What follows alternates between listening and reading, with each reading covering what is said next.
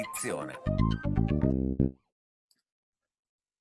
Benvenuti al secondo appuntamento della seconda stagione di Maker Radio, l'iniziativa nata lo scorso aprile che ha messo in contatto centinaia di ragazzi delle 23 web radio dell'Emilia Romagna che li ha portati a dialogare non solo di radio, ma di linguaggi, eh, di musica, di podcast con esperti e esponenti di eh, rilievo nazionale. Ricordo che questa è nata da un'idea dell'Unione dei Comuni della Bassa Romagna in collaborazione con l'assessorato alle politiche della Regione Emilia Romagna, realizzato dal tavolo regionale delle web radio, Radio Sonora e in questo appuntamento ci ha aiutato anche la collaborazione del CISIM di Lidro Adriano.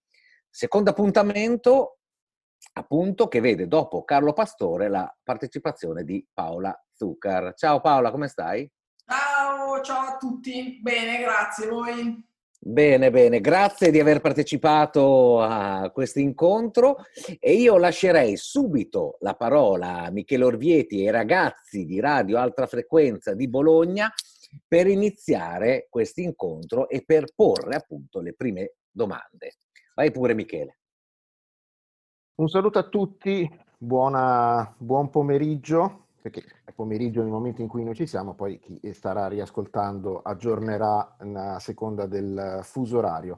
Ciao Paola, grazie di partecipare a questo incontro. Ciao Gianni, grazie di averci coinvolto in quanto Radio Alta Frequenza nella cogestione di, di, di, di questo incontro, di questo webinario, come piace dire a me, qui c'è la pallina antistress che non manca mai perché questi sono tempi un po' particolari.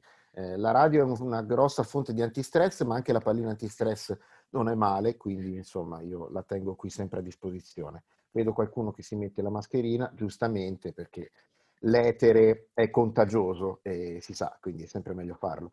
Ehm, allora, noi siamo contenti di partecipare. La nostra emittente non è proprio una radio eh, musicale, perché di musica si parlerà, penso anche molto, in questo incontro. Lo dico mh, brevissimamente, Radio Alta Frequenza è un'emittente, una web radio di Bologna, che eh, vuole eh, parlare e far parlare eh, migranti, transitanti, giovani di seconda generazione, insomma tutto quello che riguarda il mondo eh, dei giovani migranti e delle migrazioni a Bologna, ma non solo, attraverso una serie di chiavi di letture, eh, anche musicali eh, peraltro, ma non soltanto. E comunque accogliamo molto volentieri questa, questa palla al balzo. Eh, siamo io, Michele Orvieti, poi c'è Carlotta e Chiara che parteciperanno e si, si muoveranno insomma, all'interno di questi territori. Eh, per ehm, raccontare Paola Zuccar, allora io parto subito con una missione anche di colpa, nel senso Paola ti chiedo scusa pubblicamente di fronte a te eh, non ti conoscevo prima de, del, che, che, che, Gianni mi avesse eh, portato a, per, per, chiesto di partecipare a questo incontro. Quindi lo ringrazio doppiamente perché adesso ho colmato una lacuna secondo me importante, visto che comunque eh, in altri lidi mi muovo anch'io in ambito discografico e quindi conoscerti ha aggiunto un tassello a, a, questo tipo di competenze. Visto che tutti noi che siamo qua ci muoviamo in ambito radiofonico, direi che insomma sicuramente approfondire un po' il tuo personaggio a me personalmente è servito molto e quindi ho anche molte curiosità, come immagino tutte, tutti gli altri che sono qua. Eh, brevemente, ma tu spero possa smentirmi o comunque aggiungere degli elementi eh, hai una, mm, come si dice con questa frase fatta, ma mi piace riportarla fuori, hai una folgorazione sulla via di Damasco più o meno attorno alla metà degli anni Ottanta per il rap, che da allora diventerà la musica della tua vita, sia, immagino, privatamente sia professionalmente. Eh, hai lavorato in ambito giornalistico per molti anni negli anni 90, hai lavorato per una casa eh, discografica, dopodiché hai fondato la tua propria realtà, che è la Big Picture Management, e successivamente, ed è questo uno dei motivi principali per cui stiamo chiacchierando con te, è nata una, una, web, una, radio, una web radio che si chiama TRX Radio, è nata attorno alla primavera del 2018, dicono i dispacci di agenzia, inizialmente come app, adesso è sia un sito web che un'app, quindi per una programmazione a flusso, ma producete anche podcast che poi si trovano nelle varie piattaforme di distribuzione podcast. Sono tantissimi elementi, quindi io adesso mi tiro fuori e do la parola, non mi ricordo se a Chiaro o a Carlotta, per eh, una delle prime domande dove mi aspetto che tu smentisca quello che io ho appena detto. Prego. Ciao Paola, sono Carlotta. E, ehm, dunque, mm, inizio con una domanda rompighiaccio, anche se avrei moltissime curiosità su dettagli. Ehm, come diceva Michele, appunto, sappiamo che sei una stimata manager di artisti rap ehm, sulla scena italiana. Puoi raccontarci come è iniziata questa cosa, che cosa ti ha portato qui? Ciao a tutti, allora grazie Michele dell'intro completissima, eh, in effetti proprio folgorata davvero sulla via di Damasco nell'84 ormai, quindi potete trarre le vostre conclusioni sulla mia età, 52 per aiutarvi, ma nell'84 ragazzina scopro il rap al cinema. Con dei film molto teen che usano sempre, no? quindi per, alle volte la musica diventa globale anche grazie a questi esperimenti cinematografici abbastanza leggeri, però a me appunto aveva colpito moltissimo. Eh, poi ho avuto la fortuna di andare negli Stati Uniti e vedere che là questo nuovo genere musicale stava prendendo piede e ho avuto veramente la fortuna di essere lì quando i primi elementi di questa cultura, perché poi essendo su più livelli, su più piani, si può giustamente parlare di una cultura che comprende la musica, anche l'immaginario grafico, con i graffiti, eh, il ballo, la moda, insomma, eh, va davvero a declinarsi in diverse forme d'arte.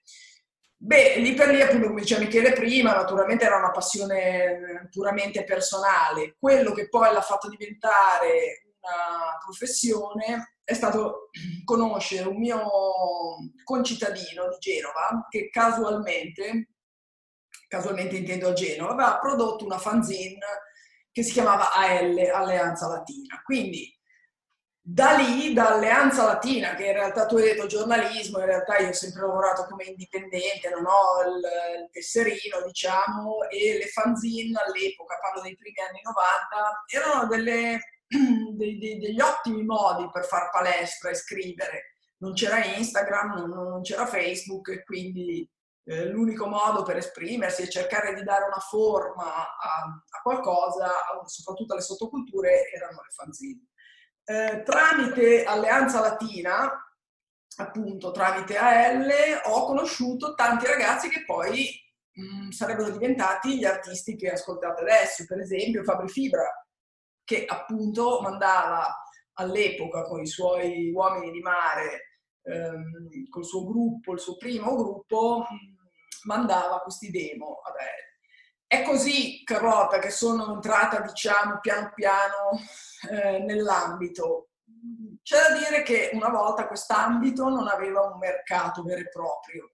Fino alla fine degli anni 90 al di là di qualche esperimento riuscito nel mainstream come eh, NEF, articolo 31, sottotono e pochi altri, Frankie Energy e, e, pochi altri, ehm, il rap, l'hip hop erano una musica completamente underground. Dopodiché nel 2000, 2004 Fibra fa uscire Mister Simpatia, e essendo in contatto l'ho trovato un lavoro così eccezionale che secondo me avrebbe meritato l'attenzione, un'attenzione nazionale, pur essendo abbastanza brutale, adesso non so chi lo conosce, ma di sicuro è un disco che se viene ascoltato lascia il segno. Da lì quindi ho iniziato a lavorare con Fibra in Universal, che è stata l'etichetta che poi lo ha prodotto, ha prodotto il primo disco, e diciamo che grazie al suo tradimento, si chiamava così il primo album, il tradimento era quello proprio verso la scena underground del rap per sfondare il mainstream, eh, si è consolidato un mercato che ovviamente il pubblico c'era, per esempio i Club Dogo avevano un ottimo seguito, i Truce Clan a Roma avevano un ottimo seguito, ma appunto trattandosi di eh, produzioni sporadiche underground non avevano eh, la certezza di poter fare un percorso. Ecco, chiaramente subentrando le, le etichette nel bene e nel male, invece questa cosa eh, ha iniziato a funzionare. Quindi ecco come sono entrata poi a far parte di questo mondo più industriale, diciamo, però sono uscita dall'etichetta e ho fondato appunto la Big Picture Management ritornando nella mia dimensione indipendente e più artigianale, perché la dimensione discografica major non, non faceva esattamente per me, sono stata bene, ho imparato tante cose, tantissime, che mi sono molto servite, ma poi ecco come sono approdata davvero all'artist management.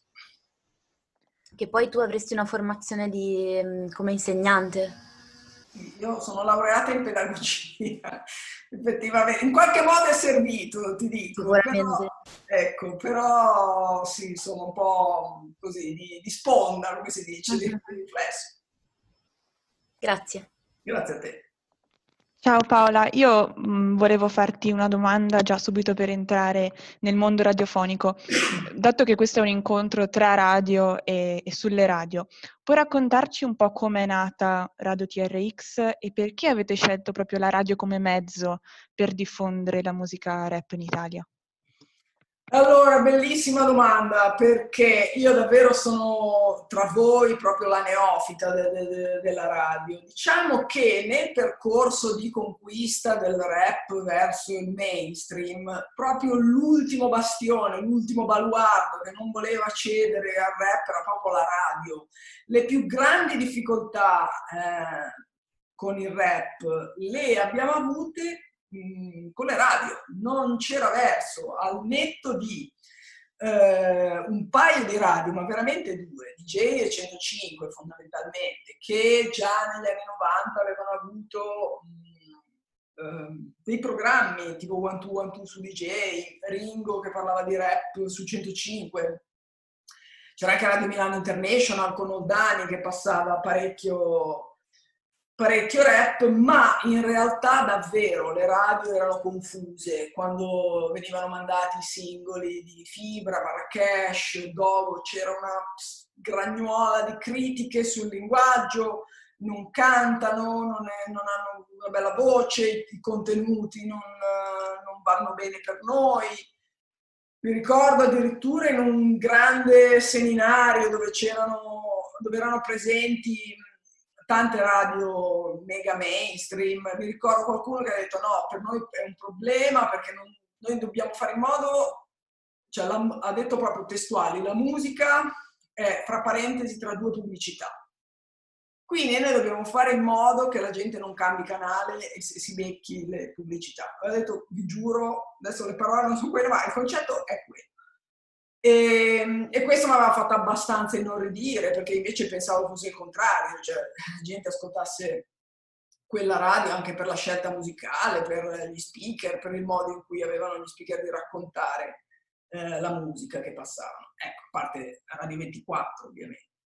Ehm, quindi abbiamo sempre lottato molto, sia i management che gli artisti che le etichette e non appena si è tecnologicamente paventata la possibilità di creare una radio, che già negli anni passati avremmo tanto voluto, ma era molto costoso e poi non avevamo ancora quel tipo di, di pubblico che, che, che, avrebbe potuto eh, supportarci. Appena abbiamo potuto abbiamo creato questa, questa noi siamo sempre stati, parlo per gli artisti che sono con me nell'avventura di TRX, quindi Salmo, Fibra, Gue, Marra, Clementino, Ensi, um, molto affascinati dalla radio. La radio è un mezzo che è fondamentale per una cultura, per un movimento, per, per, per, per un genere musicale specifico e mi ha fatto sempre molto strano che in Italia, al contrario di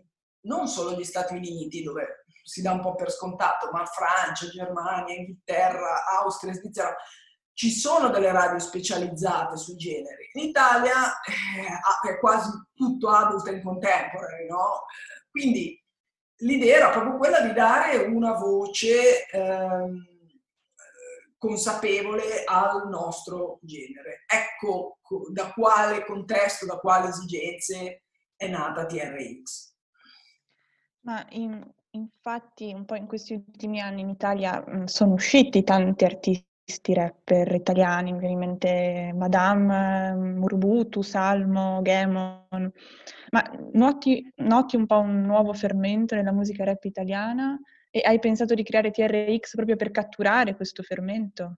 Sì, esatto. Beh, eh, appunto, tra l'altro tu hai fatto dei nomi molto eh, diversi no? gli uni dagli altri. In più aggiungerei anche tutti i ragazzini più giovani che si cimentano con la trap, per esempio, no? eh, alla fine veramente il panorama eh, è ampissimo, no?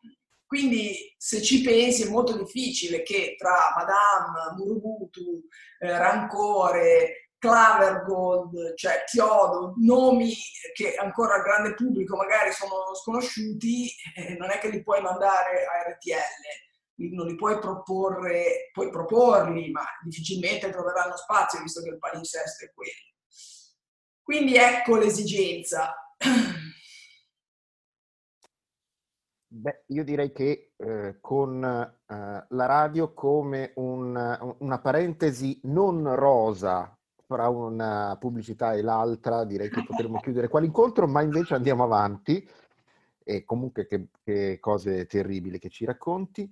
Allora, adesso ci sono una serie di domande che si sono già, di persone che si sono già prenotate, quindi io darei la parola a, a Radio Sonora, quindi okay. la parola a Ilario Jacopo Salvemini. Esatto, grazie mille, grazie mille. No, innanzitutto, ciao Paola, un grandissimo piacere averti qui con noi. E, ehm, dividerò la domanda in due perché è per me una grande occasione e dopo ci arriverò. Quindi per scaldare un po' anche la tua voce, Paola, ti volevo inizialmente chiedere Innanzitutto il rapporto che hai con Fabri Fibra e volevo chiederti un elemento che rende così unico questo tipo di artista. Beh, allora Fabri lo conosco davvero da tanti tanti anni, era un ragazzino, io ero giovane quando mandava i primissimi demo a questa fanzine di cui parlavo all'inizio, non so se eri già collegato, eh, era davvero un ragazzo giovanissimo, stiamo parlando del 99 e aveva già fatto diverse cose che aveva mandato al giornale. Quindi eh, per me Fabri Fibra è famiglia, cioè lui eh, lo conosco da, talmente da tanto tempo, in più dal 2005 lavoriamo davvero a stretto contatto, quindi è un rapporto di lavoro molto fortunato perché sono quelle, quei rapporti di lavoro che penso nella vita capitino raramente. Ehm, aiutami sulla seconda, sulla seconda, parte della domanda. La, second, la seconda parte è dedicata a un elemento che lo rende così unico. Vabbè, l'unicità è davvero ancora adesso che il mercato è decuplicato, centuplicato, è ancora unico. Cioè, al suo, mentre tanti fanno generi accomunari. Nello street rap metti più rapper, anche molto bravi di alto livello, però diciamo che la sua scrittura è eh, piuttosto unica, sì, unicità. Perfetto, allora adesso vado per la seconda parte. Eh, intanto ringrazio Gianni perché sinceramente in questo momento sono talmente emozionato che eh, Gianni può capirmi, nel senso che eh, io per Fabio Fibra ho un amore unico e raro. Quando sento parlare del 99, la mia testa va a teste mobili, a uomini di mare. Io sono cresciuto, cioè la mia sveglia è gente guasta, eh, quindi ci vuole, cioè, per me è tanta roba, ok? Però io ammetto che sono ignorante in musica, ma la musica per me è emozioni. E Fabio Fibra è l'unico artista che mi ha fatto entrare nel mondo della musica e che ascolto da quando sono piccolo. Poi io sono cresciuto ascoltando i fratelli Tarducci e tuttora sono parte integrante della mia vita. E a testimonianza di questa mia devozione nei confronti di Fabri Fibra, volevo raccontare questa piccola storia perché io ho lanciato un movimento nella mia città, Ravenna, che si chiama proprio Turbe Giovanili. E quel, adesso sono già ti faccio arrivo, perché c'è qua, faccio vedere questo sticker che è appunto Turbe Giovanili, che è la faccia è proprio della, del turbamento, e, proprio perché proprio perché per, noi, per me Turbe Giovanili rappresenta quel sentimento di insoddisfazione e di mh, completo non riconoscimento nei confronti della società di oggi. Per società intendo qualsiasi ambiente che sia culturale, relazionale, sociale, politico, quello che ci circonda. E a tal proposito, infatti, ho lanciato questo movimento che prende appunto dal turbamento, che secondo me è il sentimento del XXI secolo. Tutti siamo turbati, solo che facciamo fatica ad ammettere questo turbamento e soprattutto a incanalarlo in qualcosa di positivo. Ed è per questo che io con Fabio Fiba sarò sempre devoto perché è un'emozione ogni volta ascoltarla. Detto questo, volevo arrivare alla domanda perché a, a me ha fatto questo effetto, cioè ascoltare Fabio Fiba da quando ho dieci anni, da eh, Deep in Trip, da Gente Guasta, Uomini di Mare, veramente da qualsiasi sua canzone che ha fatto, per me ha rappresentato un impatto positivo perché poi sono riuscito nel mio piccolo a creare qualcosa che potesse dare alla mia società, alla mia città, qualcosa di concreto per trasformare una cosa negativa come il turbamento in qualcosa di positivo, perché poi l'ho trasformato in podcast in radio, l'ho trasformato in eventi in pubblico, insomma il turbamento è qualcosa di positivo. E allora ti volevo chiedere Paolo, in questa grandissima occasione che ho, ad oggi che impatto sta avendo il rap nei confronti della società e soprattutto dei giovani? Perché io ripeto, in un momento così storico dove il turbamento ne fa parte integrante, la pandemia ancora di più ha aumentato questa sensazione di turbamento, dove stiamo andando e cosa sta facendo il rap su questo? Grazie mille. Allora, intanto grazie a te, tu sei giovanissimo. Quanti anni hai, Ilario? Io ho 23, da un mese. Eh, sei giovane, quindi quando uscì in Turbe Giovanili quanti anni avevi? Eh, avevo sei anni. Guarda, è, per me è un grande onore capire che un album al quale io non ho lavorato, ho fatto tutto Fabri completamente in autonomia, però è ancora così sentito e così attuale. No? Da poco abbiamo celebrato il disco di platino di Mister Simpatia, che è un disco diverso da Turbo Giovanili, ma è pur sempre rilevante dopo tanti anni. Ecco, ehm, Posso rispondere parzialmente alla tua domanda che è davvero ampia e complessa e non ho neanche la risposta diciamo, sul futuro di, di, di ragazzi giovani come te. Io ho una figlia di 17 e, e si, si, ritroverebbe sicuramente in quello che tu no, hai appena descritto. Di sicuro il rap è stato fondamentale per i ragazzi, a, a conferma di quello che tu hai appena detto, perché credo che la musica italiana alla quale eravamo abituati pre-rap fosse un po' stantia al netto di, di, cose meravigliose che uscivano, ma secondo me non era completa, mancava davvero questo tassello che in passato è stato rappresentato dal, dal punk, dal cantautorato, dai cantautori genovesi, per esempio, c'era questo dissenso. Negli anni 2000, eccetera, il mainstream purtroppo, secondo me, era un po' ostaggio di, di, di questa musica dove c'è l'amore che risolve tutto, tutti dobbiamo essere contenti, è tutto piuttosto bello, eccetera. Ah, ma, magari c'era qualche episodio, non so, acido, acida, c'era, c'era qualche singolo che, che, arrivava in classifica, ma il panorama grande della musica italiana era davvero eh, com- completata da questa musica così un po' basata sul sentimento, romanticismo, eccetera. Quindi il rap secondo me ha aggiunto una voce che, che mancava e, e, nella quale i ragazzi volevano sentirsi rappresentati. Prova ne sia la scena che adesso conta centinaia di, di artisti, molto diversi nel rap gli uni dagli altri. Quindi credo che avere un, movimento nel quale eh, riflettersi e, eh, ed esprimersi soprattutto sia davvero una cosa importantissima. Il tuo adesivo è bellissimo, me lo devi far avere. Allora Paola, infatti volevo chiudere con questo. Eh, mio, allora, l'artista è mio fratello, il grafico, e tra l'altro è stato colui che ha fatto la copertina dell'album di Lupi di Hokkaido di Cover Gold. E a proposito di emozioni, io ricordo esattamente, e ce l'ho ancora incorniciata la foto in casa dei miei, dello screenshot che feci della storia di Fabri Fibra, perché mise la foto che era con Claver con in mano l'album della copertina di Claver Fabri io mi ricordo esattamente che per 5 secondi non ho respirato perché no, la notte ho sognato di incontrare Fabio Fiva perché vedevo mio fratello che il suo disegno era nelle mani di Fabio Fiva ed è stato uno dei momenti dove veramente non ho respirato e questo e questa è una cosa bellissima che la musica mi ha dato e solo, solo Fabri Fiba è riuscito a fare questo effetto nei miei confronti. Questo Grazie Quindi... mille tua, del tuo entusiasmo, della tua testimonianza. Grazie a te. Ci sentiremo presto, sono sicuro. Che bello, che c'è tanto entusiasmo. È bella questa cosa. Grande mi, mi piace. Eh, andiamo avanti con l'elenco delle domande, con le, le prenotazioni per le domande. Per quanto riguarda Radio Sonora c'è Tobia Bambini che vorrebbe inserirsi. Tobia, a te la seconda domanda da parte di Radio Sonora. Ciao, ciao a tutti, ciao Paola, grazie per essere qui innanzitutto. E, um, io volevo chiederti una tua impressione riguardo a come si parla del, del rap o dell'hip hop più che altro uh, qui in Italia. Perché come dicevi ovviamente è una cultura molto complessa che riguarda varie forme di, di espressione e um, spesso mi pare che venga raccontata in modo molto stereotipato, con certe espressioni fisse molto ferme anche. Uh, a volte proprio banalmente tradotte parola per parola dall'inglese. E se pensi che in realtà appunto questa, questa, complessità di questa cultura possa essere poi trasposta in una cultura così diversa come la nostra rispetto a quella degli Stati Uniti, dove comunque ci sono delle dinamiche che hanno portato poi alla nascita di questo movimento. Ecco. E come pensi, quali, quali sono le tue impressioni riguardo a come si parla di questo fenomeno qui in Italia, anche nel resto d'Europa, se, se lo sai, ecco, insomma.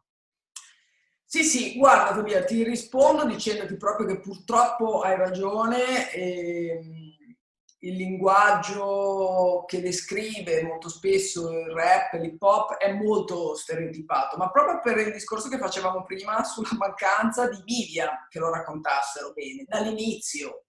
Quindi AL era una fanzine, ce n'erano altre molto, molto valide, Tribe, c'erano i ragazzi delle, delle zone vostre veramente fortissimo, scusate adesso mi, mi sfugge il nome della, della fanza che facevano, era molto, veramente molto bella eh, però davvero era una cosa estremamente limitata e, e parlava già del, al settore, a, già parlava a noi, perché mi ricordo quando è uscito il primo numero in edicola di questa, di questa fanza che avevamo, rimaneva pur sempre una fanza, mi ricordo eravamo a cena con una mia amica e altri amici, lei la guarda e dice ma è, è illeggibile, è proprio un linguaggio completamente, non aveva capito niente di, di, di ciò che veniva raccontato perché all'epoca eravamo davvero completamente autoreferenziali.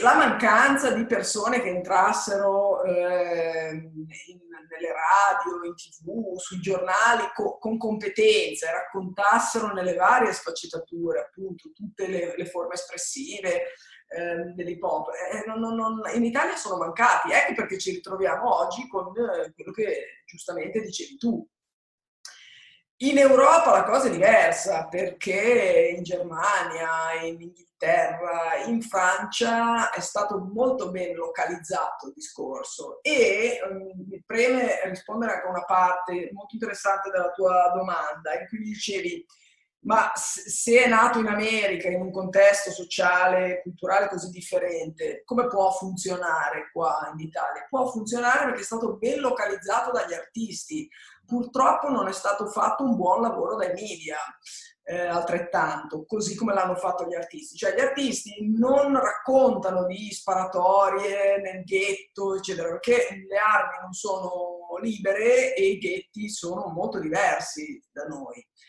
Eh, allo stesso tempo il disagio, eh, le difficoltà familiari, relazionali ci sono e quale genere musicale le interpreta al meglio il rap. Quindi è stato ben localizzato. Se ci fossero stati dei, dei, dei, dei modi, delle persone che appunto avrebbero potuto entrare in diversi, in diversi outlet media come le radio, come i giornali, di sicuro avremmo un linguaggio più ricco per descriverlo. E tra l'altro ti dico la verità, ogni qualvolta succede qualcosa di molto brutto, di difficile, o un caso eh, come Junior Kelly che viene criticato per il linguaggio a Sanremo, Naturalmente questo caso messo eh, in prima pagina sul giornale e non interpretato da nessuno, senza un contesto, senza uno storico, è talmente brutale da venire rigettato, rifiutato. E quindi purtroppo c'è un ampissimo lavoro da fare ancora di, di racconto. Grazie per la tua domanda. La parola adesso a Web Radio Giardino. Eh, buonasera, ciao Paola, grazie mille, grazie per l'opportunità. Ciao! Ehm, allora, volevo chiedere, hai iniziato a fare la manager in un periodo in cui il rap era ben lontano da essere così popolare in Italia e soprattutto la figura del manager in Italia, del manager artistico, non è che sia mai stata così chiara come lo è negli Stati Uniti, per esempio. Giusto. In più, è uno di quei lavori che non è che la gente ci aspira così nell'immaginario comune, è un lavoro difficile, e nella maggior parte dei casi la gente non sa che cosa fa un manager. Quindi, quando è che hai capito che quello sarebbe stato il tuo lavoro e, e, e che hai, e dove hai imparato a farlo? Cioè, è una cosa che era già, già volevi fare da tempo e con Fabri Fibra è capitata l'occasione? Oppure ehm, l'idea iniziale era proprio quella di diffondere il rap e quindi il disco di Fibra era il momento giusto e sei diventata manager di conseguenza magari hai imparato di, successivamente? Allora, guarda, posso uh, dirti che uh, l'idea mi è maturata in testa quando ho iniziato ad andare negli Stati Uniti. Eh, tramite la fanzine, sempre nasce tutto da, da, quella fortuna lì di aver trovato AL. Eh, con AL, quando non c'erano ancora il web, i media, i, i, social media, eccetera, l'unico modo per procurarsi interviste, conoscere gli artisti d'oltreoceano era partecipare a questi seminari eh, musicali molto popolari negli Stati Uniti che si, si facevano già da decine di anni e alcuni erano focalizzati sul rap. Uno era Vibe Music Seminar a New York, uno era How Can I Be Down a Miami e lì per tre giorni si concentrava tutta l'industria del rap statunitense. Ti sto parlando del 96-97, quegli anni lì. Eh, durante questi incontri in cui ci scambiavamo biglietti da visita per rimanere in contatto, ho assistito a tantissimi seminari di management. E ho capito che effettivamente la cosa che mi interessava di più, oltre al giornalismo, senz'altro il fatto di raccontare la musica per iscritto, era il management, il rapporto ehm, che c'è tra artista manager e il resto dell'industria. Perché di fatto cosa fa il manager? È l'interfaccia con l'artista. L'artista sta in studio e nel momento in cui esce dallo studio, diciamo con i provini, la prima persona che incontra è il manager, che deve convincere, raccontare e trovare le migliori opportunità per il proprio artista. È lì che è, mi è iniziata l'idea. Poi naturalmente ci voleva l'occasione e l'occasione è arrivata quando Universal, eh, quando ho portato Fabri Fibre in Universal e lì per lì io avrei voluto, guarda, banalmente avevo chiesto, stupidamente avevo chiesto qualche punto di royalty per averlo portato. Universal ha rifiutato e la mia fortuna è nata proprio da là, e mi ha detto guarda, noi non ti diamo niente, se lui vuole eh, averti come manager, mettetevi d'accordo tra di voi, a noi non ci interessa, teniamo tutto noi come royalties discografiche, però puoi aiutare lui. Lui ha accettato e da lì è stata la mia enorme fortuna, perché ho capito davvero che quello che davvero volevo fare nella vita era proprio l'artist management. Credo di essere tagliata per questo, perché ci sono dei, dei, dei, dei talenti, io non, non, artisticamente non so comporre, non so cantare, sono zero, ma ho un orecchio per qualcosa che può funzionare in un certo modo, per il tipo di comunicazione. Poi ti dico la verità, bisogna avere eh, subito la prontezza di cercare ehm, de- mm, persone che facciano parte del team in maniera perfetta. Ti parlo di avvocati e commercialisti, che sono quelli che vanno a completare il team del management in modo che poi possa durare nel lungo periodo. Ecco, questo è stato un po', diciamo, l'excursus, il percorso che mi ha portato fino a qua. E comunque Paola, non so se l'avete già detto perché io mi sto barcamenando un po' tra chat e, e ascolto, eh, qualche domanda fa c'era qualcuno qui sotto che eh, sbandierava una copia di AL. No, Quindi, grande, non l'ho visto! Allora, aspetta, ecco qua. È, è contrassegnato solo come iPhone, non so chi è, però comunque lo vedi? È una copia di AL che vive lotta insieme a noi. Ciao, sono Dennis De Rimini e io ho, ho gli AL, ho gli AL da, dal 20 al 50 l'ultimo numero praticamente. Grande Dennis! Sì, sono un vecchio, un vecchio eh, lettore di AL. Sei più giovane lì- di me, comunque. sei- E lì, ci, e lì ci rincontravamo con i vostri annunci tra B-Boy a Rimini, nel- nei portici, eccetera, eccetera. E lì nat- è nato tutto il movimento. Come no, come no, come no. Tra l'altro Rimini scena ricchissima, eh? Sì, sì, scena ricchissima. Vecchia scuola E da scuola. no. Ci dice anche Federica Vicari al, al CISIM abbiamo quasi tutte le copie, quindi insomma, come vedi... eh, Sono contentissima, ragazzi. No, sono contenta, pensa, era una fanzina, avrebbe potuto essere buttata eh, da qualche parte, in qualche cantina, invece, son- beh, fa piacere, tanto. invece no. Allora, Reggio Calling, Per Reggio Calling eh, vado io, ciao Paola, Giacomo Alvicini. Ciao Giacomo. Reggio, Re- Reggio Calling. Allora, intanto Paola, anch'io sono un po' emozionato eh, perché per onestà intellettuale, da grande appassionato di rap italiano, che però ormai è passato, ahimè, i 30 anni, ti volevo ringraziare per il grandissimo lavoro che hai svolto in tutti questi anni e per aver contribuito insieme ad altri tuoi colleghi ad aver portato il rap eh, della penisola ai livelli che vediamo in questi tempi. Saluto anche che l'ho visto collegato eh, Moder eh, dalla, eh, da- dalla Romagna. E, ti volevo fare questa domanda un po' particolare ehm, e- ed è questa. Io ho 16 anni, mi avvicino, mi avvicino al rap più che altro come forma di ribellione, quindi di non omologazione, cioè se penso eh, a scuola, in classe ero l'unico eh, ad, ascoltare, ad ascoltare rap, eravamo, eravamo sicuramente in, in pochissimi. Ad oggi il, il lavoro mi porta a lavorare eh, nelle scuole italiane dove invece eh, praticamente tutti ascoltano eh, questo, questo genere, quindi rap e, e trap. E ti volevo chiedere, secondo te un Fabri Fibra adolescente di questi tempi si sarebbe espresso tramite questo genere di musica o avrebbe trovato comunque una forma di espressione diversa e quindi anche di non eh, omologazione? Cioè ad oggi mi chiedo, eh, i ragazzi appunto conoscono realmente la cultura che si nasconde dietro o è più una moda? Quindi più o meno, se mi sono spiegato, questa è la domanda. Grazie. Sì, ti sei spiegato benissimo e credo anche sia un argomento di, di- di- di quotidianità nel rap, è vero. Quello che dici naturalmente è innegabile, essendo una musica popolare in questo momento e mainstream, eccetera, quell'elemento eh, ribelle di non omologazione di cui parlavi tu e che era fortissimo negli anni 90, adesso è differente molto. Effettivamente sono anche passati più di vent'anni e quindi è cambiato anche tutto il contesto.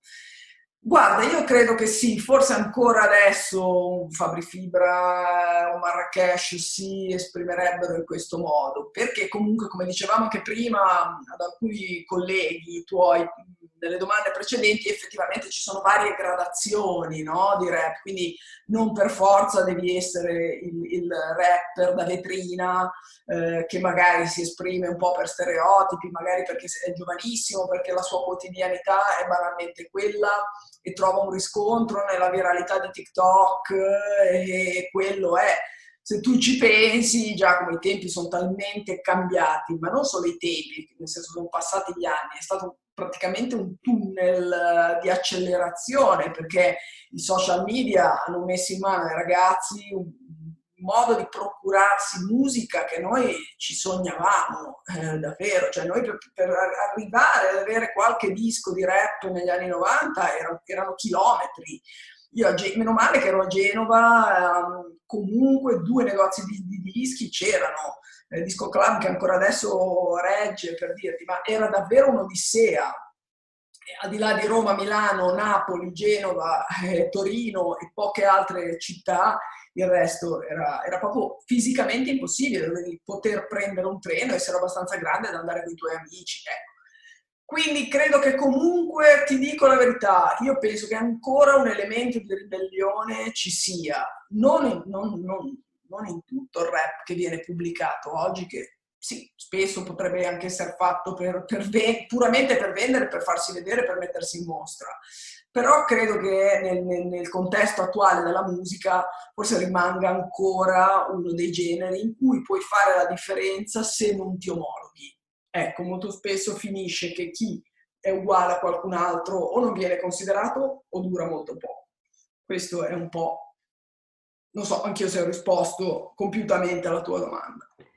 No, no, no, assolutamente, assolutamente. Quindi l'unicità di, di, fibra che citavi prima l'avremmo comunque avuta anche in un 2021 eh, con un fibra adolescente. Ecco, era, era questo, quindi perfetto, grazie. Vabbè, pensiamo, ecco, questo è il pensiamo, gioco. Certo, certo. If, quello, certo, quello certo. americano del what if, però sì, ci sta, per me ci sta.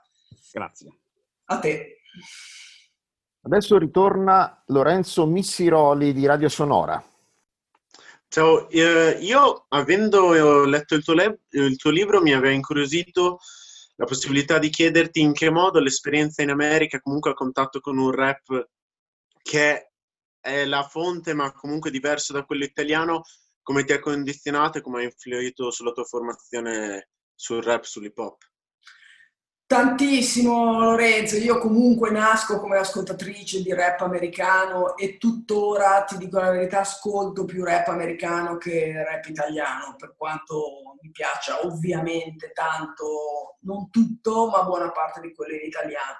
Beh, per me è stata proprio una folgorazione, davvero, l'abbiamo detto all'inizio, ma effettivamente era una, musica così nuova, così innovativa, così diversa, con queste voci che non erano né, né cantavano né parlavano, eh, chiudevano le rime, avevano quest'arma nuovissima della metrica, che non sapevo neanche cosa fosse all'epoca, ma mi piaceva, mi, mi, tirava dentro tantissimo perché questi testi così unici, così clamorosi, ruvidi anche, ehm, talmente diversi da tutto quello che avevo ascoltato fino ad allora. Tra l'altro io avevo ascoltato, cioè non è che ascoltassi proprio il pop, però non so, da Elton John ai Police, ai Clash, ehm, ecco, per dire, perfino i Clash sono rimasti flashati no? dal, dal, dal rap newyorkese.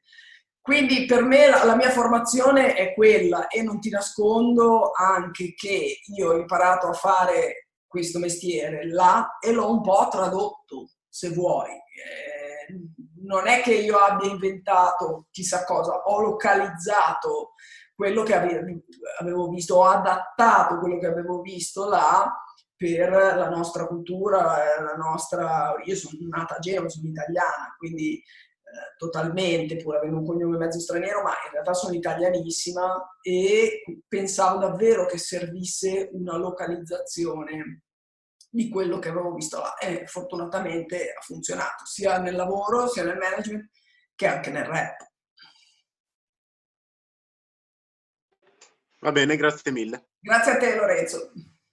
Vai Fabri di suono ma nessuno apre. Beh, fighissimo. Sì, ciao Paolo. Come? Ciao. Poi inquietante, no? Suono nessuno. ciao, ciao Paolo, ciao a tutti. Eh, ecco, io devo dire che come molti di noi qui presenti, come ho sentito anche prima, sono un fan più che altro dell'old school, no? quindi anni 80-90 americano e anni 90-2000, diciamo così, eh, italiano. Ho fatto anche una puntata appunto del podcast dedicato all'età dell'oro, tra virgolette, del rap. Eh, mandamelo, mandami il link, Matteo. Va bene, grazie. Eh, ecco, ti chiedo una cosa, mi sembra di notare, correggetemi se sbaglio, che mh, nell'hip hop in realtà ci sia, eh, ed è una cosa molto bella secondo me, ci sia molto rispetto tra eh, la vecchia e le nuove generazioni. Non so se, se sei d'accordo, ma anche molto più rispetto rispetto ehm, ad altri generi come, come, può anche essere il pop rock, insomma. Voglio dire, negli anni l'hip hop è cambiato, insomma, è evoluto, però eh, vedo che al giorno d'oggi, non so, la vecchia guardia non ha paura di collaborare con i giovani, insomma, con le nuove eh, generazioni e viceversa, insomma, c'è, c'è, molto rispetto nonostante magari qualche dissing qua, ma ormai i dissing non esistono neanche più, ecco. C'è un motivo secondo te di questo rispetto, di questa bella cosa, secondo me, nella cultura hip hop? Allora, beh, bellissima domanda. Guarda, sì, secondo me eh, deve esserci ovviamente un'affinità elettiva, no? Tra chi collabora insieme. Però è vero, non è preclusa la collaborazione. Un po' invece, se ti ricordi, negli anni 90 tutto questo amore non c'era. C'era molta competizione anche proprio fervente, no? anche un po' pericolosa, tant'è vero che secondo me ha danneggiato un po' gli anni 90, gli artisti degli anni 90 che forse esageravano un po'. Non tanto quei dissing, perché quello è, è proprio un pilastro del rap, cioè è, è bellissimo anche sentire, io sono mega fan. Però forse, ecco, adesso sì, come hai detto tu, c'è rispetto per chi porta avanti un po' il tuo discorso. Cioè, ti faccio questo esempio, che è un po' un'iperbole, quindi ti, ti chiedo di, di, darmi il beneficio del, del, del, del dubbio anche. Mm, per esempio, Fabri Fibra ha collaborato con Madame no? in un pezzo pop che adesso va in radio che si chiama Il mio amico. Allora uno può pensare, Fabri Fibra, anni 90, tutto quello che abbiamo detto finora, eh, Madame, 19 anni, eh, lui 44. Eh, il genere è rap, ma è un rap tutto no, eh, interpretato da una ragazza di 19 anni. Io penso semplicemente che, ehm, oltre al piacere di fare musica, di confrontarsi, di, di, provare linguaggi nuovi, ci sia anche un po' il bisogno nel rap di, di dire un po' la stessa cosa, seppur in modo diverso. Mm-hmm. Uh, quale altro esempio ti posso fare? Marrakesh Massimo Pericolo, che è un po' meno estremo di eh, Fabri Fibra Madame, però secondo me Marra vede in Massimo Pericolo un po' la continuazione di quello che lui aveva fatto. Ecco, secondo me è questo forte l'elemento che unisce due generazioni differenti come quella di Massimo Pericolo e, e per esempio Salmo e da Supreme, per esempio, quello che tu dicevi è vero, ci sono davvero tantissime collaborazioni e, e, credo sia un po' questo. Probabilmente riconoscono nei ragazzi più giovani qualcuno che in qualche modo porta avanti un po' il proprio discorso.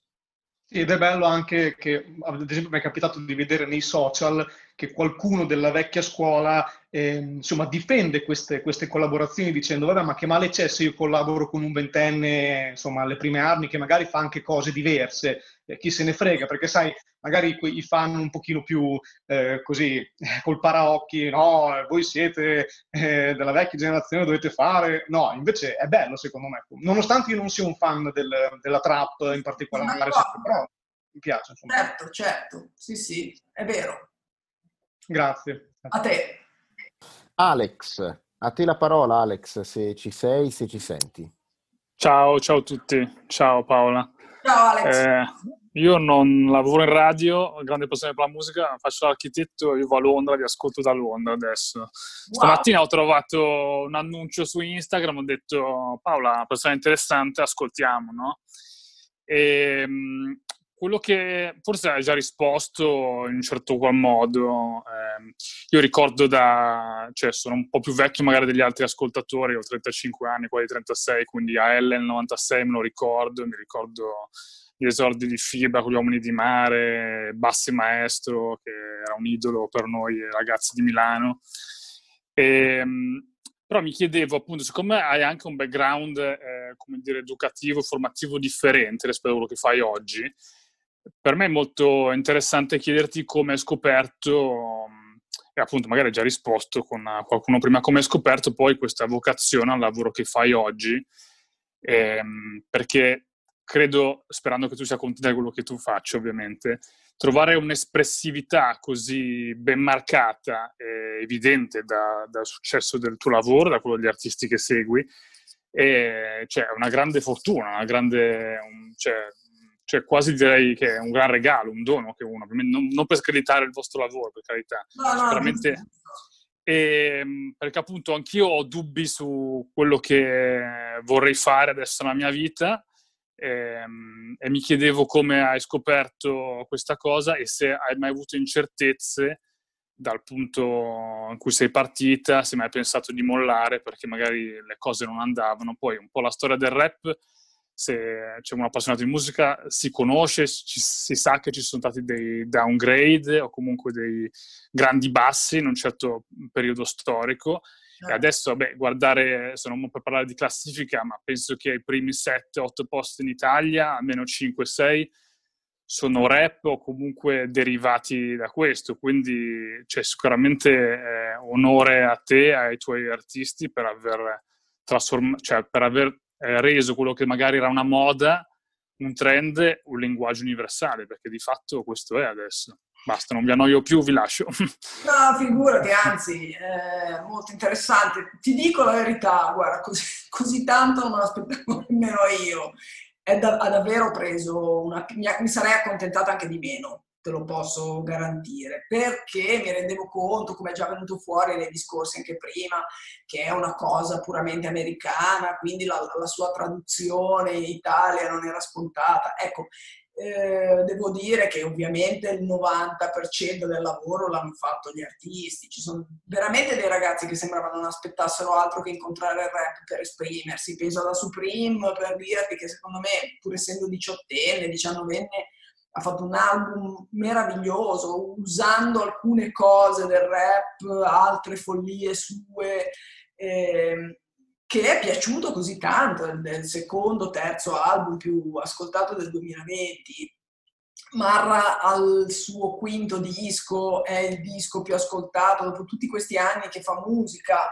Insomma, effettivamente così tanto, sarò sincera, non me l'aspettavo nemmeno io. Um, e quindi ci sono anche delle componenti sociali, culturali che hanno contribuito a renderlo così, così popolare e così interessante. Mm, prima raccontavo a, una persona che mi, mi chiedeva qui eh, come ho fatto a incontrare questo, questo, lavoro. Sì, diciamo che ci sono voluti diversi anni e, e diversi tipi di esperienze. Ho provato prima con il giornalismo, eh, a scrivere, poi sono entrata in casa discografica e anche lì era palo perché eh, bello, ma non ero in grado di occuparmi di X artisti perché qualcuno mi piaceva, qualcuno mi piaceva meno, e però non puoi avere un trattamento differente. Allora ho capito a suon di pali qual era il goal, cioè eh, quello di avere un mio piccolo roster di artisti in management in una formazione piuttosto artigianale, ti dico perché negli anni e ancora adesso chiaramente mi si propongono altri artisti anche molto interessanti, ma purtroppo non ho le giornate abbastanza da più di 24 ore da poterli seguire, no? Perché faccio un tipo di lavoro che io concepisco un po' artigianalmente, non industrialmente a livello discografico, dove tu puoi prendere delle persone sotto di te che si occupino, o anche gli americani, per esempio, i management americani sono composti da team grandi management con tanti team che si occupano di tanti artisti diversi. Ecco, devi un po' appunto accontentarti. Il mio accontentarmi è, è, è tanta roba, però eh, allo stesso tempo avrei anche potuto, fossi in America, creare un mega management eh, con tanti team. Non, non è il mio viaggio, e credo che appunto a un certo punto quando hai trovato la cosa giusta per te eh, bisogna battere il ferro finché è caldo, fare quello che davvero pensi eh, ti riesca bene. Guarda, mi, adesso che parlavo mi viene in mente la frase di un, eh, di un cacciatore di teste americano eh, che diceva di non seguire tanto la propria passione, il proprio sogno, ma il proprio talento. Ecco, penso che ci sia una differenza apparentemente sottile tra le due parole, ma invece molto importante. In Italia molto spesso ti dicono segui il tuo sogno, eh, segui la tua passione, ma se non è la tua roba, eh, rimane un sogno irraggiungibile, crea anche molta frustra- frustrazione, no? Se invece è il tuo talento, è un po' diverso. Non so se anche tu rimani affascinato da questa frase, a me ha molto colpito. Sì, penso sia poi una cosa che ognuno verifichi a modo suo, eh, sono d'accordo. Eh, grazie per la risposta. Grazie a te. Adesso Paola eh, c'è una domanda da parte di Pete, eh, me l'ha scritta sulla chat, mi ha chiesto di, eh, di leggerla, per cui io te la leggo, una domanda direi molto di pancia. Sì. Ehm, dice Pete, volevo chiedere, in quanto personalmente molto ignorante in questo mondo, ovvero la musica, ero curioso di capire che tipo di persona è Fabri Fibra. Ricordo ancora, questo è molto bello, ricordo ancora all'elementare quando lo ascoltavo che i miei genitori mi sgridavano perché cantavo le sue canzoni con le parolacce. è stata la mia adolescenza, quindi i genitori eh, non, non ce l'hanno fatta. Che carattere ha Fibra? Mi ha sempre dato l'impressione di un uomo vissuto che ha sofferto. Che passato ha avuto? Un passato che l'ha portato a questo genere di musica? E chiude con i testi magistrali, direi. Per cui qui ci sono veramente tante cose, però se riesci un attimo a sintetizzare questa domanda così molto, molto emotiva, molto, molto di pancia su, sul Fabri Fibra. Guarda, ti risponderei semplicemente ascoltate i testi. Io penso che tutte le, dom- tutte le risposte a- alle sue domande siano nei suoi testi. Sicuramente chi, chi ha tempo di approfondirli può capire che tipo di persona è Fibra. E tra l'altro in, in parte della sua descrizione sì, l'ha inquadrato. Eh, adesso la parola successivamente va a Uniradio. Salve, mi sentite? Ciao Francesco. Sì. Ciao, io faccio le domande per Uniradio, per Uniradio Cesena insieme a Eugenio che è lo station manager e che verrà dopo di me. Io avevo una domanda più sul ruolo del team. Cioè in realtà avevo due domande e poi due piccole curiosità. Una era riguardo al, ehm, da manager, qual è eh, diciamo, la caratteristica o co- comunque le caratteristiche eh, ideali dei vari componenti di un team? Cioè come si fa a riconoscere quando una persona è il componente ideale di quel team? Ma allora, per quanto riguarda il manager, credo ci siano delle caratteristiche che, che debbano appartenergli. Poi, ti dico, io ti, adesso ti dico la mia visione personale, ma ci sono tanti tipi, tante sfumature di, di, di manager diversi.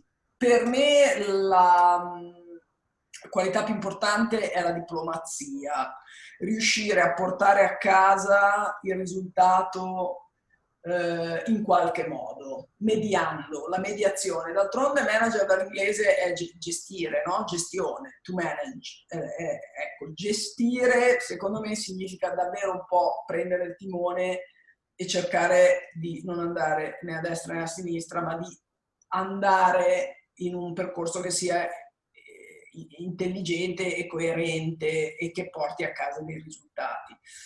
È molto difficile trovare persone perché in Italia mh, la formazione scolastica, secondo me adesso apro un po', generalizzo un po', però credo che la formazione scolastica sia davvero scollata dal mondo del lavoro. È veramente molto difficile trovare persone ehm, dai curriculum, bisogna lavorarci insieme. Quindi come si riconoscono, per rispondere alla tua domanda specifica, conoscendole e lavorandoci un po' assieme, facendo degli stage, eh, perché tra l'altro tutte le nostre posizioni sono piuttosto cioè non andiamo sui grandi numeri, io non, sono una multinazionale, quindi bisogna accertarsi che effettivamente ogni persona sia davvero adatta e competente nel proprio ambito.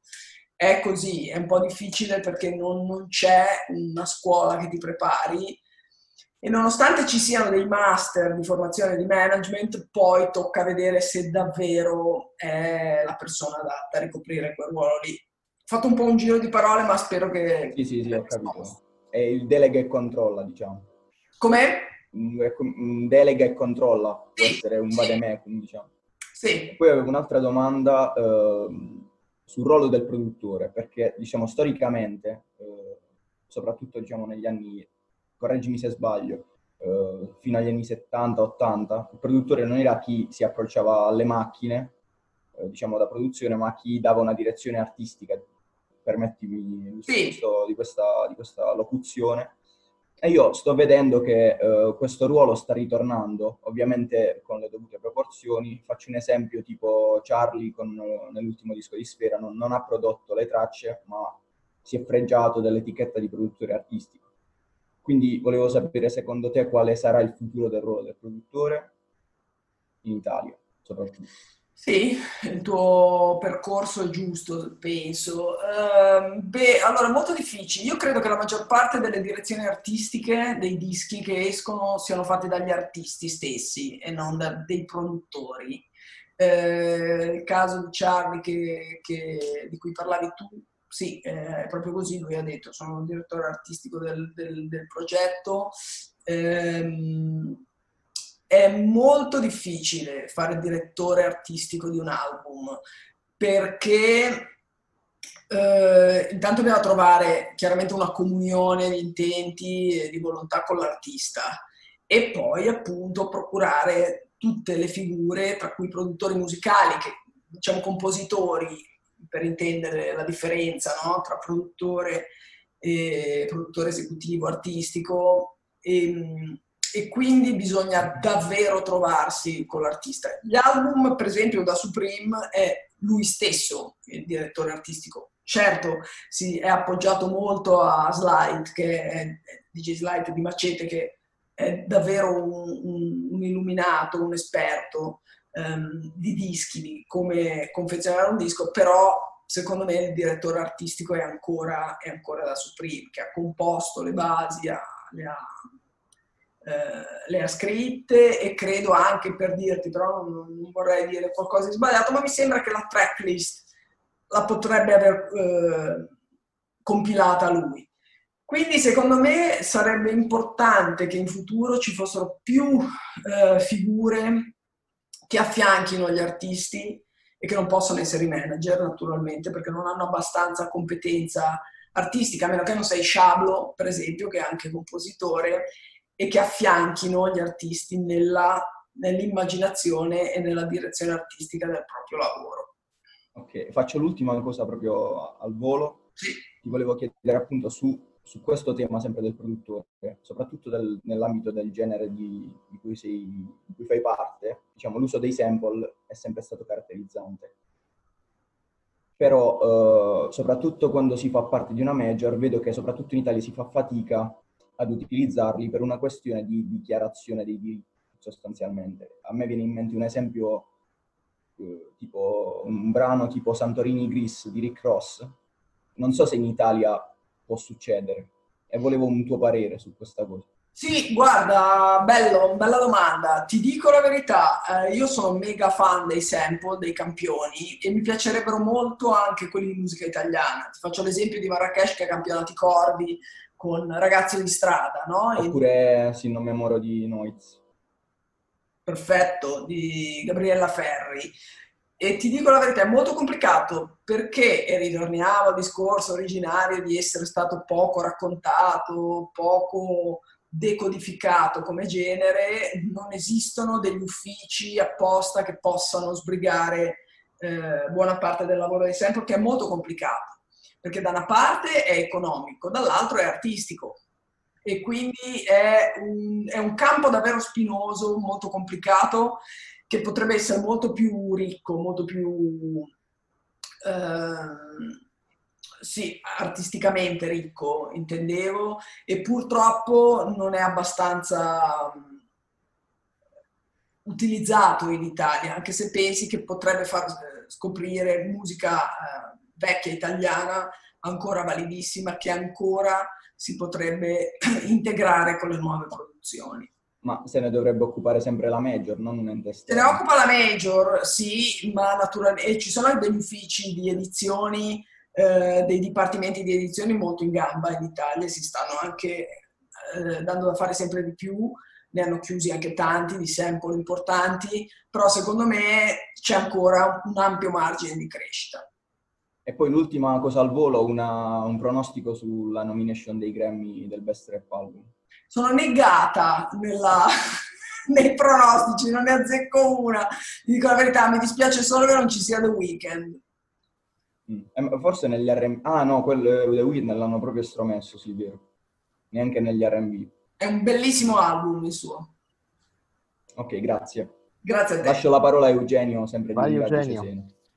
Ciao Paola, io volevo chiederti più una curiosità vista la tua grande esperienza insomma, hai vissuto sia gli arbori del rap in Italia, quando il rap era realmente una, una roba che veniva di pancia, che era, si cercava anche molto di imitare l'America, nonostante lo scenario fosse totalmente diverso. Poi abbiamo avuto un 5-6 anni in cui la scena rap in Italia stava morendo e poi adesso ha avuto questa crescita esponenziale fino ad arrivare appunto a TRX Radio, quindi avere una radio dedicata al rap che se lo raccontiamo a chi faceva rap e chi viveva rap negli anni 90 sembra una cosa assurda, una cosa non accettabile. Vero. E anche gli stessi artisti che magari adesso lavorano con te, quando lavoravano all'inizio anni 2000 vedevano la radio, il pezzo rap da radio non troppo bene. Però Vero. secondo me c'è stata una voglia di educare l'ascoltatore rap al fatto che il rap potesse diventare il genere più importante in Italia, il genere più ascoltato in Italia, o invece è stata una cosa che è venuta gradualmente? Perché ti dico, secondo me c'è stata proprio una voglia di educare l'ascoltatore a dire no, guarda, il rap non deve essere per forza messo in un ghetto, ma può diventare ciò che trascina tutto. Sì, è vero, forse ti dirò Eugenio, forse è una combinazione delle due cose. Quindi c'è stato anche un graduale cambiamento da parte del pubblico, degli artisti. Come dicevi tu giustamente prima, ci sono stati momenti in cui la canzone, quando le discografiche invitavano gli artisti a fare la canzone più radio, erano grandi problemi, erano solo problemi. Poi questa cosa, ecco, gradualmente si è avvicinata da entrambe le parti. Ecco, non è che sono stati gli artisti a fare solo pezzi rap eh, melodici o radio friendly e neanche le radio che volevano davvero solo quella cosa là per loro. Quindi sì, è diciamo un mix delle due cose che, che tu hai detto. Perfetto, grazie mille. Grazie a te. Adesso si è prenotato, siamo alle ultime battute di, di questo nostro incontro. Eh, si è prenotato Wissal Oudabi, spero di aver pronunciato bene questo nome. Ci sei? Sì, sono io. Ciao. Si è Ciao. prenotata. Ciao, Wissal. Perdonami, perdonami. Ciao, sono Wissal, anch'io ho le copie di AL, però prese, prese successivamente, ho 26 anni, non potevo... Si vede che non, non, non, non matcha la tua faccia con... No, no. No, oltretutto, allora io sono figlia di immigrati, quindi eh, prima di ascoltare il rap italiano ho iniziato ad ascoltare in primis il rap eh, vabbè, afroamericano, americano in generale, francese e arabo. E, e mi sono avvicinata al rap italiano molto tardi, verso i 18-19, quindi diciamo che... ho Molto tardi, no, dai, 18-19. ho iniziato ad ascoltare verso gli 11-12 anni e quindi è sempre stata la mia grande passione. E rispetto a questa cosa qua, in Italia la mia generazione, cioè diciamo la generazione di immigrati, eh, all'epoca eh, non era molto attiva a livello artistico, soprattutto con il rap. Ci sono ovviamente dei- degli artisti eh, storici, però non, non c'era una scena significativa. Infatti io ascoltavo il rap afroamericano perché mi rappresentava da quel punto di vista lì. Invece adesso è eh, più eh, diffuso, no? Come no? Soprattutto a Milano, a Torino e a Napoli, anche ci sono degli artisti molto interessanti, emergenti, però molto validi secondo me. Una cosa che io mi chiedo è eh, se c'è un, che tipo di continuità tu vedi come rap italiano, diciamo come rap- eh, rappresentazione di comunque questo contesto, perché eh, a me sembra che in realtà, ascoltando un po' la loro sonorità, un po' eh, anche il- la loro attitudine, eh, sembra che abbiano ereditato più dalla Francia che non dall'Italia. E questa cosa mi risuona perché effettivamente eh, tra Marocco e Francia c'è una comunicazione linguistica, c'è il francese, il verlaine, eh, e quindi ehm, e la Francia ha un'altra storia, nel senso che comunque eh, l'impatto che hanno avuto i figli della diaspora è stato più incisivo. E quindi mi chiedevo eh, un'osservazione su questa cosa qui e ehm, altra questione invece è su ehm, Junior Calli che hai nominato anche tu prima eh, ma in generale diciamo tutto il discorso su il rap da un punto di vista femminile, io sono stata una di quelle persone che lo ha criticato, ma non ho criticato in sé il fatto che Junior Calli fosse la rappresentazione della misoginia o del sessismo, ho criticato le argomentazioni che vengono utilizzate che eh, non mi soddisfano, non mi eh, appagano, perché eh, appunto, come ho detto, il rap è stata la mia grande passione fin da, dalla pubertà praticamente e quindi non sono quella che critica per distruggere o per fare un ragionamento distruttivo, appunto. Però mi manca, mi manca un pezzo del ragionamento, cioè l'argomentazione tipo il rap è sempre stato così, oppure se non ti piace così allora lascia perdere, sembra un po' come se fosse sempre in difensiva barra volesse, non volesse affrontare comunque quello che di fatto è, secondo me, un problema, perché banalmente, appunto, quando mi sono appassionata, poi cioè, poi ho approfondito quella che, fu, che era la storia in generale americana e afroamericana e c'è tutto un pezzo di eh, critica antirazzista, femminista che ha ragionato anche sulla cultura hip hop e non ha dato poi quelle che sono le, le risposte che più ci si aspetta, che quindi è un genere maschilista, un genere maschile, ma hanno fatto dei ragionamenti un po' più eh, approfonditi e intelligenti, secondo me. Quindi eh, diciamo che in Italia questo genere di ehm, dibattito eh, io ne soffro la mancanza perché vorrei che fosse costruttivo e che fosse anche affrontato direttamente dagli dai, addetti ai lavori, diciamo. Mi trovi d'accordo, mi trovi d'accordo, manca un pezzo del discorso, mi rifaccio sempre al fatto che abbiamo detto all'inizio, non so se è ricollegata, del fatto che sono mancati davvero tanti tasselli nella comunicazione eh, del rap, per cui poi uno si trova con la patata bollente in mano e gli tocca dire ma il rap è così, eh, se non ti piace ascolta altro e non, non è sufficiente senz'altro come, come, risposta. Il discorso naturalmente è molto sfaccettato, molto complesso e ma le argomentazioni ci sono, ci devono essere e devono aff- essere affrontate in profondità, visto che si tratta di un'argomentazione profonda. Uh, io mh, cercherò di non essere banale, ti dico che preferisco, eh, cioè già apprezzo il fatto che grazie a questi casi l'argomento si tratti di per sé perché secondo me già ci sono pochi momenti in Italia in cui si affrontano questi argomenti, quindi ogni occasione è buona, eh, andrebbe affrontata con, eh, con, le giuste argomentazioni. Ecco, questo per rispondere di nuovo solamente in parte però a quello che hai detto. Per quanto riguarda la tua prima parte della domanda, ti posso dire da parte mia che secondo me in Italia nel rap il più ampio margine eh, di crescita eh, ce l'ha proprio il rap di seconda generazione. Abbiamo un podcast su TRX Radio che ti invito ad ascoltare se ti capita, si chiama 2G Rap con Tommy Cuti che è italiano, afro, afro-italiano, è nigeriano ma eh, appunto è venuto qui che aveva due anni e, ehm, e, Rebecca Casadi e trovo che facciano un podcast davvero eccezionale presentando tutti artisti di seconda generazione.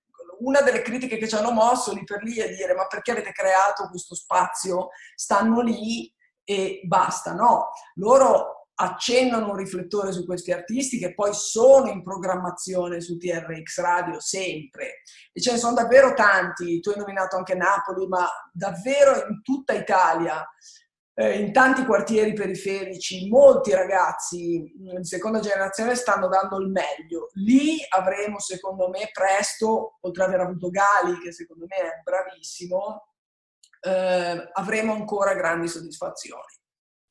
E effettivamente Wissal solleva una, una, un, un bell'argomento che noi come Radio Alta Frequenza abbiamo in parte affrontato, quindi appunto musicisti che si rivolgono al rap, all'hip hop, che provengono da altri paesi, che si trovano poi in Italia a voler e poter eh, poi portare a termine que- il loro percorso, registrare, essere presenti, esserci eh, a tutti i livelli. Però la cosa si potrebbe anche estendere al ruolo dell'hip hop uh, nelle cosiddette primavere arabe, insomma, veramente ci sarebbe tantissimo da dire, ma purtroppo non lo faremo, mi dispiace, a meno che Gianni non fatta un, uh, eh, Paola Zucker volume 2 e vediamo, insomma. Volentieri, se volete, ci sono. Sarà modo. Abbiamo proprio gli ultimi sgoccioli di domande. Allora, eh, Moder, Moder, a te la parola. Mi sentite? Ciao Moder. Ciao! E intanto grazie perché insomma sono del CISIM, quindi ti abbiamo contattato grazie della, della pazienza e delle, delle bellissime risposte che hai dato. Io avevo due curiosità. Una eh, per riportare un po' l'attenzione anche sulla radio, su TRX Radio, dato che è stata una cosa che mi, colpì subito, più da artista ovviamente l, l, l'ho vissuta subito molto bene. E, essendoci così, tanti, così tante teste potenti del rap eh, insomma italiano, quindi appunto Ensi, Clemente, Fibra, Salmo, eccetera. E, ehm, cioè, la radio è una somma dei pensieri di tutti o esiste una direzione eh, tecnica, eh, artistica che, che, viene decisa a prescindere diciamo dal, dagli artisti che insomma l'hanno fondata? Bella, sì, allora ehm, ti dico, loro sono soci della radio i loro gusti vengono rappresentati nelle playlist personali che senti, che vengono fornite mensilmente da loro e che vanno in rotazione. Poi tu parlavi di pensiero, ecco, non credo che siano d'accordo con ogni tipo di post, tweet e programma che venga fatto da TRX, però sì, posso dirti che indicativamente sono d'accordo nel fatto, sono tutti d'accordo nel fatto di essere parte di una radio che si occupa di rap, trap e, e chi, drill, chi più ne ha più ne metta, e che quindi rappresenti il genere in ogni sua sfaccettatura. Quindi sì, cioè, non so se rendo l'idea. Il loro...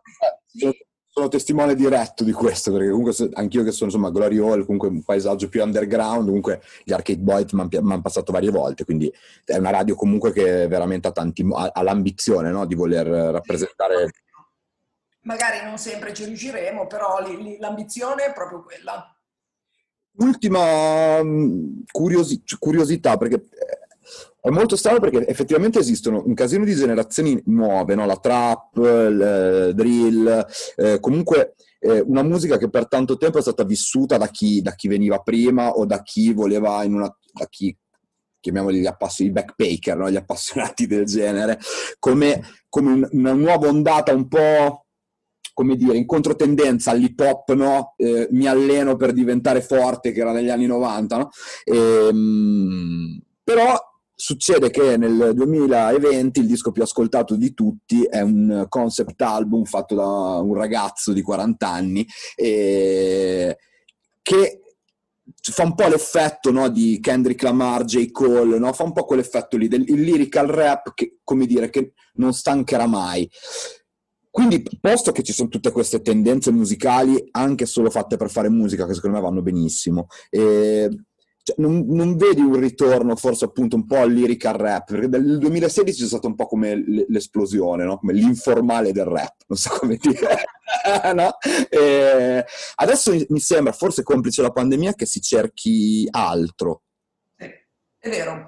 Sì, Modern, guarda, secondo me, boh, non lo so, poi queste sono sensazioni tue e mie, in questo caso si sovrappongono.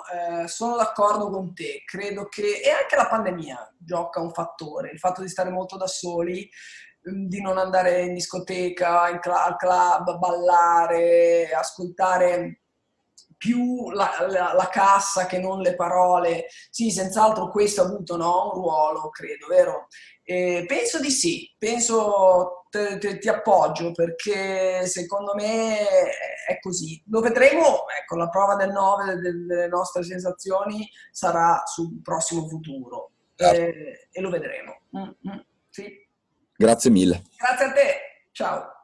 Abbiamo, abbiamo l'ultimissima domanda. Eh, alla quale chiederei insomma, di essere sintetico. Andrea Moretti da Carpi. Sì, grazie. Non so se è pertinente. Io non ho una radio web, ci stiamo provando a metterla su, praticamente gestisco un centro giovani, uno spazio giovani qui a Carpi. E come non, non- non ho il background neanche vostro della- del rap perché sono di un'altra generazione, noi veniamo da sale prove nelle case di campagna, eccetera. Però vedo che i ragazzi, volenti o nolenti, questo genere qua adesso va un casino, anche l'educativa di strada, i questionari che abbiamo fatto, il 60, più- a Carpi più del 60% dei giovani ascolta rap e vuole fare rap diamo spazio nel nostro spazio giovani appunto anche questo genere, anzi la sala prove vecchia maniera con la batteria e gli amplificatori ormai alle ragnatele e quindi la domanda è questa, cercando di essere concisi, come possiamo, io vedo che questi ragazzi qua che hanno voglia più che altro di scrivere rime, di, di mettere, di mettere i loro pensieri in musica, no? So- sopra una base ritmica, eh, da, un, da un lato li invidio molto perché sono agevolati, cioè non vanno a fare corsi, non vengono dalla banda, eh, vanno a fare corsi di musica come ho fatto io, che suono la batteria, che, che vengo da un'altra generazione. No? Loro scaricano da un'app una base musicale, poi provano ehm, a metterci su le loro rime, poi ci sono anche questi contest che sono molto carini, molto stimolanti, perché appunto ai miei tempi c'erano i festival, c'era un'altra tipologia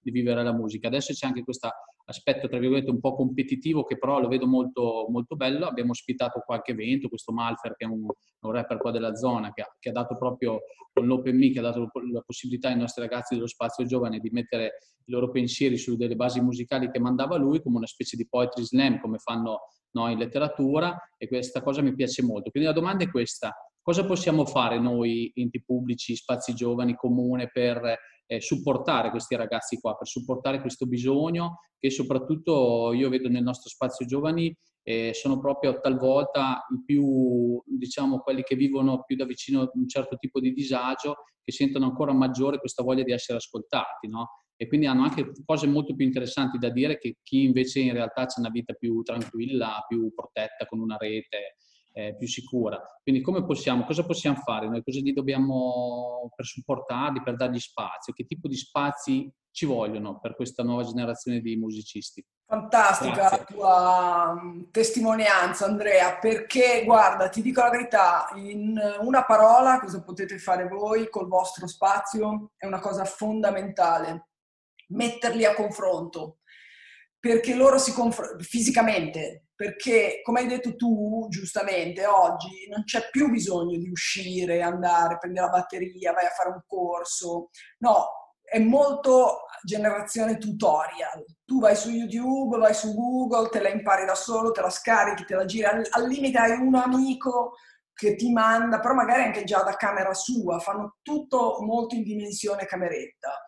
Hai detto un sacco di cose interessanti. Per me il ruolo di persone più grandi, come possiamo essere io e te, tu sei anche più giovane di me, ma per me è veramente metterli a confronto, sai? Cioè dargli uno, per esempio l'open mic, il contest, magari Carpi con un'altra città, ehm, metterli a un confronto fisico ehm, che, che possa farli crescere tanto. Il- l'elemento del live è fondamentale perché loro eh, si incontrano, ma tra virgolette, perché è molto un incontro digitale. Come hai detto tu, sono simpatiche anche queste opportunità, mandi il tuo freestyle. Ne abbiamo fatto uno, per esempio, anche con Marrakesh, è stato molto divertente. Abbiamo visto decine e decine di ragazzi che si sono ehm, improvvisati a scrivere su una strumentale, l'hanno fatta avere a Mara, ma tutto in digitale, capisci? Lascia stare il periodo. Io parlo di quando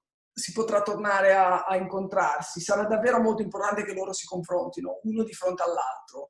E quello, secondo me, è davvero l'unico elemento che gli manca, perché sono bravissimi a crescere tanto eh, in camera loro, ma è una crescita che a un certo punto arrivi al soffitto di camera tua, non riesci ad andare oltre. Devi avere uno spazio dove ci sono gli altri che ti applaudono, che ti, ti- ti insultano, tra virgolette, che, che- che- che ti fanno capire dove, dove tu puoi migliorare. Questo penso. Grazie mille. A te. Grazie Andrea e ne approfitto anche per ringraziare tutte le emittenti e tutti coloro che sono intervenuti a questo incontro, per ringraziare Paola, eh, Michele, Carlotta e Chiara da Radio Alta Frequenza vi salutano, ma la parola va in conclusione a Gianni Gozzoli. Ciao Michele. Sì, Ciao Paola, io ciao a tutti, ciao Paola, grazie di aver partecipato a questo incontro veramente interessantissimo. Anche per Grazie me, a davvero, tutti. Bellissime domande, ragazzi, grazie davvero. Per me è molto importante, ecco, il confronto. Per adesso è solo in digitale, ma chissà, magari il prossimo anno riusciamo a... Eh, se riusciamo a vederci, finita questa pandemia, noi facciamo anche un festival. Bellissimo. Eh, se riusciamo a vederci, se riuscissimo a vederci e fare un incontro veramente fisico, sarebbe fantastico. Guarda. Grazie ancora a tutti, grazie Paola veramente, grazie al CISIM, eh, grazie ancora a Bellissimo. tutti. Ciao, grazie. ragazzi, In bocca al lupo per tutto. Ciao, ciao. Grazie. Ciao a tutti, ciao.